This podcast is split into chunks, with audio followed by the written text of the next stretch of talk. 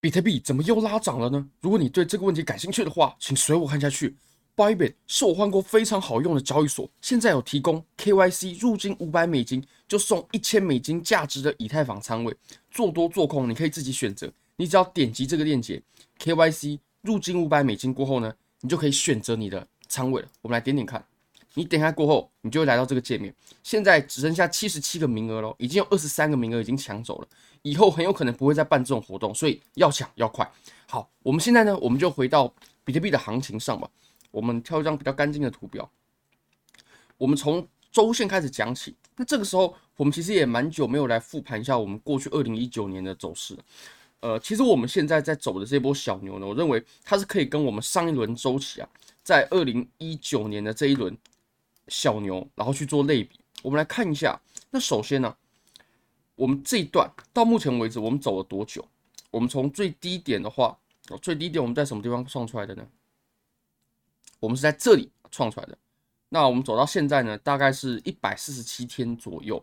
那我们上一次呢，我们上一次大概走了两百天左右。我们来看一下，大概是一百九十六天。那其实两者相对比的话，你会发现呢，我们大概还有五十天左右的时间还没有走完的，也就是我们这一段呢，上涨要走完，它还有一小段距离。那至少我们相比对的话是这个样子。那我也相信，其实这一段呢，它还没有走到我们最顶部，我们最顶部是还没有出现的。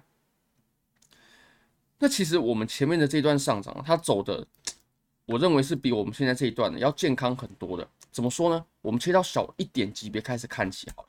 那首先呢，我们这一段呢，它基本上是由三段上涨所构成的。那这是第一段呢，第二段，第三段。那这三段呢，其实如果我们仔细比较，我们就可以发现，它其实这三段的上涨啊，它都是慢慢慢慢在逐渐加强的。所以它在日线上呢是没有出现背离的，你可以发现这一段哦上涨的强度，强度开始增加了，强度又比上一次又更增加，所以是没有背离的。你可能会说，诶，这个地方不是出现了一个贝尔吗？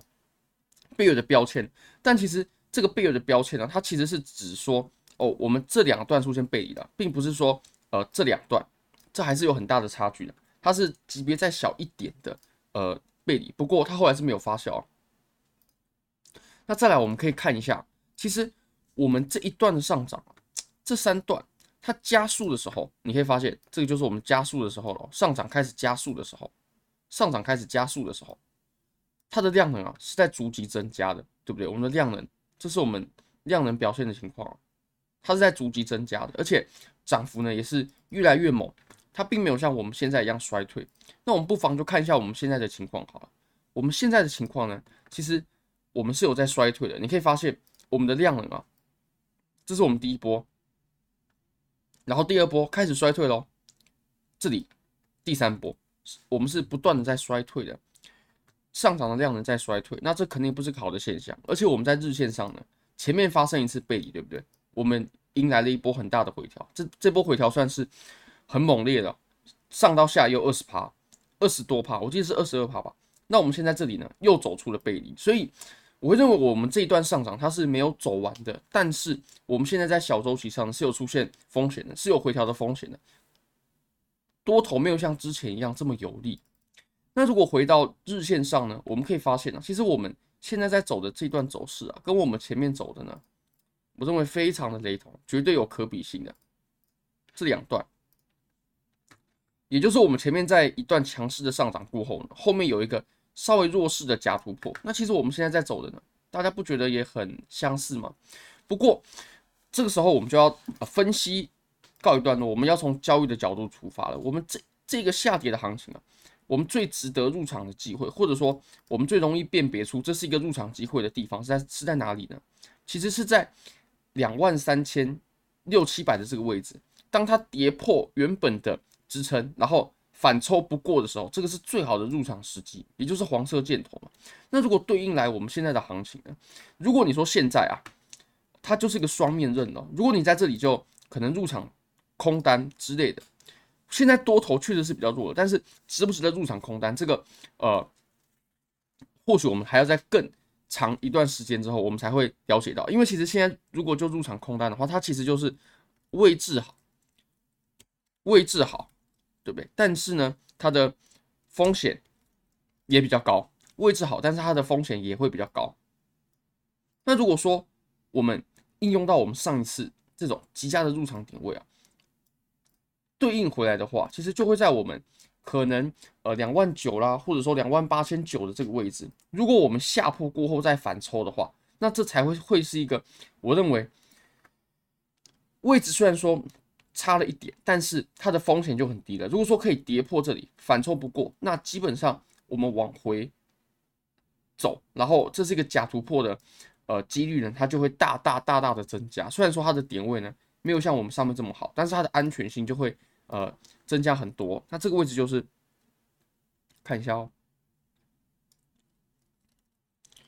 位置它确实是差了点，差了点，差了点，也不至于太差，差了点。但是呢，它的风险呢就比较小了。那其实。我们做交易，毕竟我们还是可以用分仓的方式嘛，也就是我们上面有仓位，然后下面又可以加仓。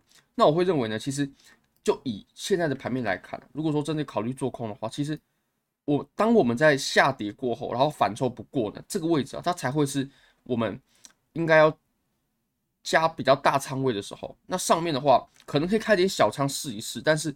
如果在上面就直接全仓的话，它毕竟风险还是太高了，所以我们可以观察一下这个位置，大概在两万八千九一直到两万九的这个位置，它会不会走成我们接下来诶、我们之前看到的这种情况？而且我们的空头一定要占优的，像你可以发现我们前面这个位置啊，我们在走回调的时候，我们空头是有着最大的优势，对不对？我们从量能可以得知这个形势，所有的反弹呢，它都是很弱的。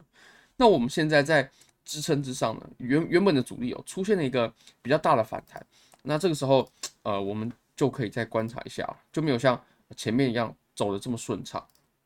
好，非常感谢各位，非常欢迎各位可以帮我的影片点赞订阅分享开启小铃铛就是对我最大的支持真的非常非常感谢各位拜拜